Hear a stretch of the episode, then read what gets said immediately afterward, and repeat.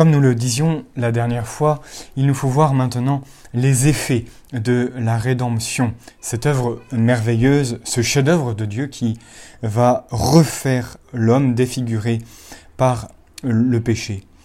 Dieu avait préparé aux hommes un rédempteur en la personne de son Fils, donc Jésus, et il est résolu de se faire homme pour que, devenu chef de l'humanité, il pût réparer, donc d'une façon absolument parfaite, euh, nos péchés et nous rendre, avec la grâce, tous nos droits au ciel. Il sut tirer en fait le bien du mal et concilier les droits de sa justice avec ceux de, de sa bonté.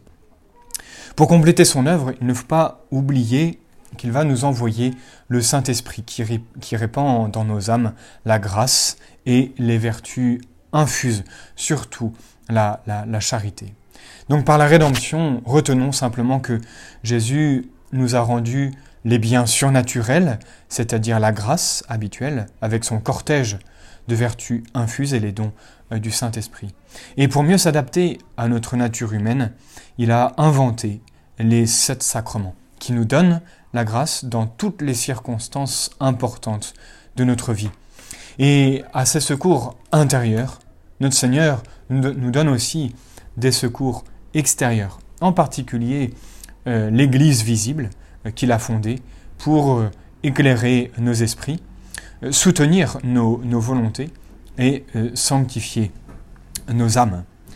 Alors, avançons et rappelons justement que la vie surnaturelle à laquelle nous sommes appelés dès aujourd'hui est une vraie participation à la vie de Dieu.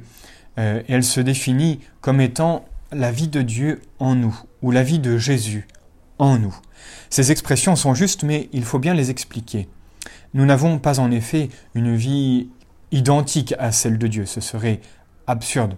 Mais on, peut parler d'une similitude de cette vie, une participation finie, bien que réelle, à cette vie de Dieu.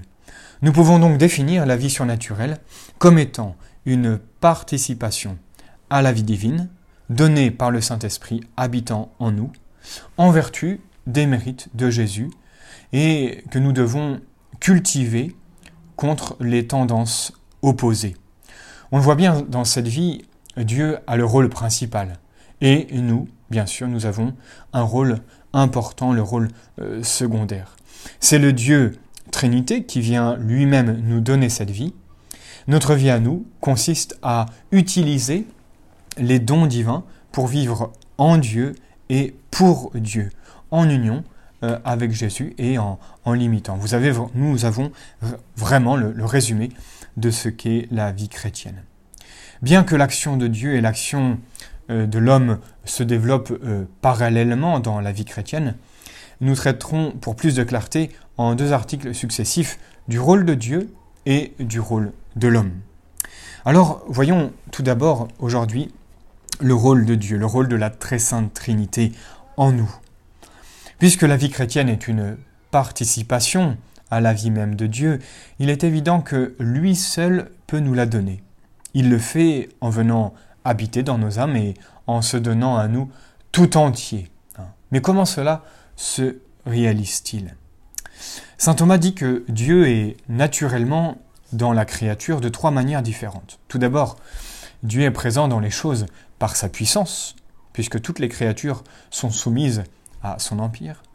On dit aussi que Dieu est, euh, présent euh, donc par sa, sa présence, en tant qu'il voit tout, jusqu'aux plus secrètes pensées de notre âme. Hein.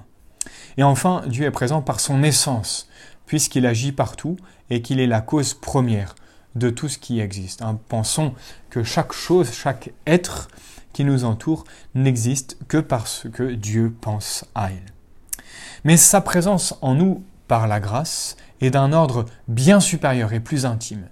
C'est la présence de la très sainte Trinité dans notre âme. Le Père vient en nous et continue d'y engendrer euh, son Fils, le Verbe. Hein. Avec lui, donc nous recevons le Fils qui ne cesse d'aimer infiniment son Père, et de cet amour mutuel jaillit le Saint-Esprit. Voyez que de merveilles se renouvellent dans une âme en état de grâce. Dieu habite donc en nous comme un Père très aimant, et très dévoué pour ses enfants. Il se donne aussi à titre d'ami, c'est important ça. L'amitié ajoute aux relations de père et de fils, l'amitié ajoute une certaine égalité, une intimité qui entraîne euh, de douces communications. Dieu nous livre ses secrets. Il nous parle non seulement par son Église, mais aussi d'une façon intérieure, par son esprit. Et cette intimité euh, s'est réalisée bien sûr chez tous les saints et se réalise encore chaque jour dans les âmes intérieures qui consentent à ouvrir la porte de leur âme à l'hôte divin. Mais attention, quand Dieu est présent, Dieu agit. Il ne reste pas oisif dans notre âme. Sachant bien que de nous-mêmes, nous ne pouvons pas développer cette vie surnaturelle, il supplée à notre impuissance en, collaborant avec nous par la grâce actuelle. Ce collaborateur est en même temps un sanctificateur. Notre âme devient donc le vrai temple du Dieu vivant une enceinte sacrée, réservée uniquement à Dieu. Il vient transformer notre âme en la décorant de toutes les vertus. Alors, quels sont les devoirs, euh, nos devoirs à l'égard de la Sainte euh, Trinité? Quand on possède en soi un trésor aussi précieux que la Trinité, il faut y penser souvent. Cette pensée fait naître trois sentiments principaux. L'adoration, l'amour et l'imitation. Le premier sentiment qui jaillit de notre cœur, c'est celui de l'adoration. Comment en effet ne pas glorifier cet hôte divin qui transforme notre âme en un véritable sanctuaire? L'âme comprend qu'étant le temple de Dieu, doit sans cesse s'offrir comme une hostie de louange à la gloire des trois personnes divines.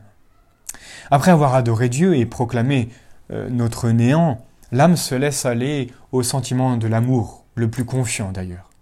Dieu a le droit de l'exiger, a le droit d'exiger cet amour, mais il préfère nous le demander doucement pour qu'il y ait plus de, spontanéité dans notre réponse. Ce ne sera donc pas un simple sentiment affectueux, au non, ce sera un amour généreux, gratuit, allant jusqu'au sacrifice, à l'oubli de soi, au renoncement à notre propre volonté, par la soumission aux lois et et au conseil divin. Enfin, le troisième sentiment, bien sûr, qui nous vient, c'est le désir d'imiter Dieu.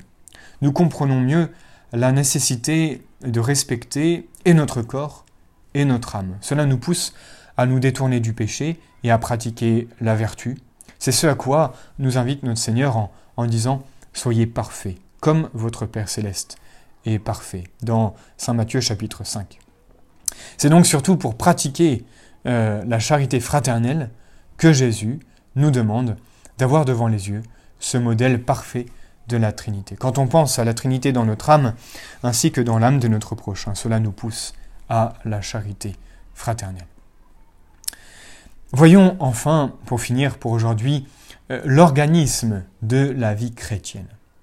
En effet, Dieu se plaît à enrichir notre âme des dons surnaturels et nous communique une vie semblable à, la sienne, qui s'appelle donc la vie de la grâce ou vie déiforme, c'est-à-dire la forme de Dieu. Or, dans toute vie, il y a euh, trois éléments. Il y a un principe vital, qui est la source de la vie, il y a des facultés qui permettent de produire des actes, et il y a des actes qui en sont euh, l'épanouissement et qui contribuent à son accroissement, justement. Dieu produit en notre âme ces trois éléments. Il nous donne d'abord la grâce habituelle, qui joue en nous le rôle de principe vital, surnaturel, qui nous divinise.